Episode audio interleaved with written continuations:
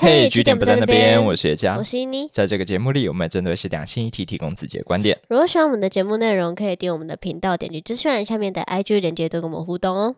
今天是我们的新计划匿名告解室的第一集，先跟大家说明一下。现在在我们的节目资讯栏跟 IG 的首页，你都可以看到这个连接。点进去之后呢，它会是一个匿名填写的 Google 表单，你可以在里面跟我们分享你最难忘的或者最难以启齿的黑历史，或者是开心的事情。接下来我们要回应的第一则投稿内容是来自高一的 C 同学，不过因为他的内文真的用了非常多的标点符号跟 emoji，所以我等一下朗读的时候会尽可能去还原他当时的心情。OK，来好，吧。好，那我要来了。我好喜欢学长，超喜欢的那种。上次他来我们家，差点坐起来，对，就是那种坐起来，真的超紧张，但是超喜欢的。那因为我生理期来，所以学长没有进来，但是他用手指帮我。哦天哪，真的直接叫到爆，真的好喜欢。但是，但是我不知道我到底有没有性爱分离。不过我的生活基本上还是绕着他转的，那应该是很爱吧。好想听你们讲性爱分离。我听完的第一个感觉是有够惭愧的。我十六岁的时候在干嘛、哎、我高一的时候完全不知道会有那么好玩的事情可以发生在我身上、哎，如果我知道这么好玩的事情，我就不去上课了。我第一次的时候应该是在十九岁的时候吧，哎、我也差不多、哎，真的是会被 C 同学笑哎、就老人才这样啊，就是现在已经跟不上我们的节奏了。救命！不过说实在话，哎、这个指教很厉害的学长，这这个是很难得的事情的，因为你想想看，C 同学如果现在十六岁的话，学长也顶多十七十八而已。嗯，你在这个年纪，你就可以掌握到如此好的指教技术哦，对啊，你是天才吧，这位学长？真的，如果 C 同学不介意的话，直接把他的联 络方式给我，好不好？我要教学，干，让他教一下你男友，真的，我也顺便学一下这样子。随时都可以保持中指跟无名指光滑整齐的男人很难找哎。对啊，一听就觉得很性感，很有对，sense。这个学长还不错。好了，不过最后贴心小提醒一下，就是生理期指教的时候，最好还是戴一下指险套，因为那时候还蛮容易感染的嘛。回到投稿内容，C 同学有在问说他不知道到底有没有性爱分离哦。我觉得看起来是没有这个问题啊，他看起来超有爱，然后又很舒服，对，应该是没有在分离的啦。对真的，他就是第一句直接说我直接在海里面跳舞，他完全没有在测这件事情。不过我觉得他可能也是在担心说会不会是学长的手指太舒服，导致他有点分离但想说哦，我只是喜欢这个手指而已吗？哦，是这样子吗？那也是另外一种幸福啊。不过我觉得他可能是因为跟学长不是那种传统定义下的交往关系，所以会让他有这方面的焦虑。嗯我觉得就趁这个机会来好好聊一下性爱分离这个主题。这个主题其实我跟叶家在很久以前就一直很想要聊了，但是我们碰到了一个瓶颈，就是说那一些支持性爱无法分离的人们呢，他们一直都没有做好自己的举证责任。没错，因为他们等于是在说性跟爱之间存在一种连接。嗯，那按道理，他们就应该说明这个连接是怎么回事，它是不是真的有，然后它是呃为什么产生的，他应该要来说服我们，而不是等待我们去说服他们说这个东西不存在。对。可是你现在你看到的很明显，就是他们其实都是在诉诸一种情绪上面的事情，他们会跟你说啊，我过不去，这个我不行。对，那这样就很难讨论了。不过为了 C 同学，我们把所有呃支持性爱不能分离的主张都列了出来，然后趁这个机会跟大家讨论看看。尽可能列出来啊。如果观众有你觉得你有一个很好的理由可以跟我们说为什么性爱不能分离的话，真的很高兴，刚刚来告诉我们。对对对，那我们先进到第一个。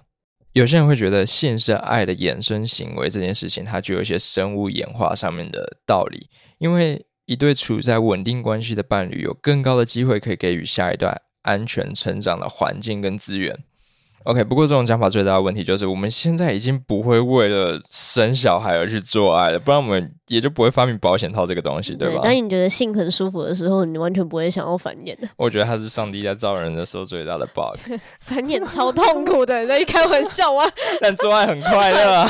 没错，好，所以这一种试图透过一个呃最终目标来去找出必要手段的方法，在这里其实就是不适用，因为你的这个配对就是不对的。对，我们不会是为了生小孩而做爱，我们是为了舒服而做爱。嗯，然后他这边有特别的提点到伴侣关系可以更好的培育下一代吗？哦，这真的是一个很值得质疑的地方，因为你知道我们两个都不是这个样子嘛。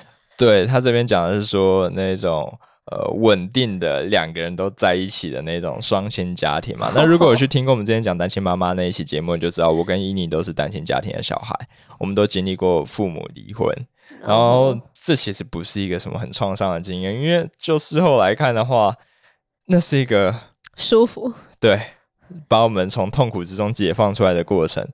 因为当他们在一起，然后不断吵架的时候，你知道，跟那种爸妈住在同一个屋檐底下，我大概不会有什么更安全，然后更充足的资源，我只会有更多的心理创伤而已。对，其实更糟糕的是，你其中一边的父母还是台商，你还要接受他的意识形态。哦，这对于小孩来讲是莫大的灾难。哦，对，这是以你的状况。那他的故事之后会另外开一个单集来讲。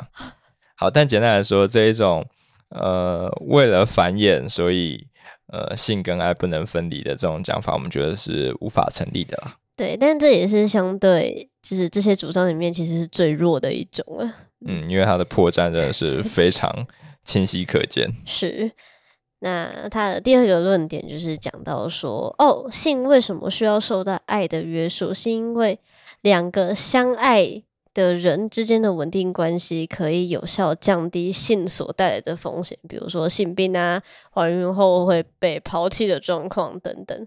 但是他这边会把相爱跟稳定关系去做一个强制的连接，那我们就会怀疑嘛，为什么稳定伴侣一定要相爱？因为很多人看起来很稳定，但其实中间不见得有是爱的这种元素存在。对，而且相爱也不一定只是是稳定伴侣啊。没错，所以，如果他要直接假设说爱是成为稳定关系的一个必要条件，就有点太片面了。对，没错。而且如果说你想要稳定关系，就是你只是需要一个手段的话，那我就觉得你就做好你的避孕措施嘛，对啊保，险套啊、避孕环啊、吃个药啊，那定期的健康检查什么的。对，真的，你的另一半绝对不是降低性活动风险的最好手段、啊。不信的话，就去 D 卡上面看一下嘛。一堆人跟你一讲说：“哦，我月经没来了，然后就不见了。对，这你就知道那个东西是一个信仰，就是你相信它，”对我反而觉得这种很可怕。对于关系的这一种毫无条件的信心本身才是一种风险。好，那最后一种讲法就是，呃，听过我们 Pillow Talk 那一集，应该都会印象非常深刻的一件事情，就是呃高潮之后的催产素会让你对你的床伴产生更多的好感。然后这似乎就说明了性跟爱在生理上面是联动的。是，但这种观点最大的问题就是，呃，把爱想成只是一种生理上面的感觉而已。当然，我不否认，呃，爱确实包含了一些很具体的感受，但呃，我相信对我或对其他更多人来说，当我们在使用“爱”这个字的时候，它其实还包含了更多具体的内容，譬如说像承诺啊，譬如说为另外一半牺牲奉献的这种精神啊，嗯，它其实可以转换成基本上都是非常具体的行动。对他有一些呃行为的准则啦。那我觉得这些都呃不会让他只停留在一种呃荷尔蒙带来的感觉而已。所以这种观点，我会觉得他把爱想的似乎有一点太过简单了。呃，性活动最多只能说它让你达到了爱的其中一部分、一种条件、一种前提，但要说它就呃会带来伴侣之间的爱情，我觉得那有点跳太快了。哦，不过我突然想到，有一些人会跟我说，性是神圣的。感觉，我也听过，那个当下真的是超无言，因为他甚至不是一个基督徒哎、笑死！我真的很想反问说，你懂神圣吗？对啊，而且你就算是一个基督徒，也不见得一定要抱持这种观点。像我们的听众 Grace 就是一个非常性感又自由的基督徒，没错，对，真的是我们的好朋友。好了，那如果还有人在那边讲说，哦，性是神圣的之类的。我我第一个反应就是，干你是互加盟，对，有默契，耶。好了，最后总结一下，我会觉得性爱分离这个问题，呃，我的想法是说，性跟爱本来就是分离的啊，因为我们目前都没有看到去主张他们之间有一个必然连接的好理由。嗯，呃，不过不得不说。按照我的经验，他们在一起的时候，你确实会感觉更舒服。我喜欢那一种能够全心投入的感觉。所以，或许真正的问题不是性的自由，而是爱的自由。